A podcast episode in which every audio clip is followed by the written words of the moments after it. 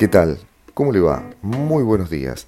Hoy vamos a estar tratando aquí en Café Inmobiliario dos temas muy importantes del sector inmobiliario, la caída del salario y el poder de compra y el regreso de los sedines. Nos presentamos y ya estamos desarrollando los temas. Café Inmobiliario, el podcast que lo mantiene informado. Soy Eduardo Giles, los invito a un café virtual mientras aprende, se entretiene y se informa sobre lo que sucede en el mundo inmobiliario. Los acompañaré con tips, sugerencias y las noticias más salientes del sector.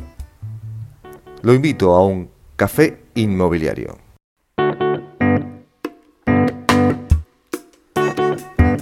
Como primer tema decíamos el salario y el poder de compra sobre metro cuadrado.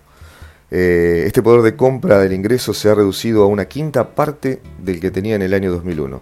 Solo en este año 2020 cayó un 41%. Un factor clave que determina la demanda en un mercado de renta o ingreso de los consumidores. En este sentido, dentro del, del mercado inmobiliario, por ejemplo, de la ciudad de Buenos Aires, el poder de compra del ingreso medio registrado por habitante perdió notablemente este poder con relación a las cotizaciones de la vivienda.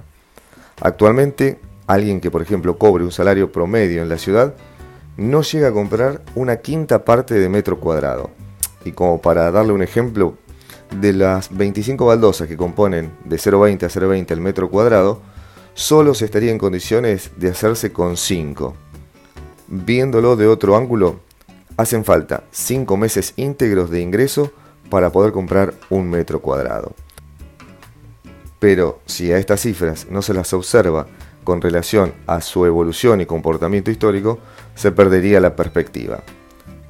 En el último año el salario perdió un 41% de su poder de compra de metros cuadrados, desde su último máximo, en el 2017, un 67%, y desde el último año de la convertibilidad, en el 2001, nada más ni nada menos que un 80%. Incluso con relación al crítico año 2002, en la última gran mega crisis, la capacidad de compra del ingreso en términos inmobiliarios es hoy más bajo en un 63% con relación a ese momento, que es tomado hoy como un punto de comparación para interpretar la magnitud de la crisis. Y el otro tema es el tema de los sedines. Los sedines, esto que se está queriendo volver a implementar ideas del sector inmobiliario que se le ha planteado al gobierno. Inmerso en esta situación de parálisis de venta, Recordemos que solamente se hicieron siete escrituras en Capital Federal en lo que va del 2020.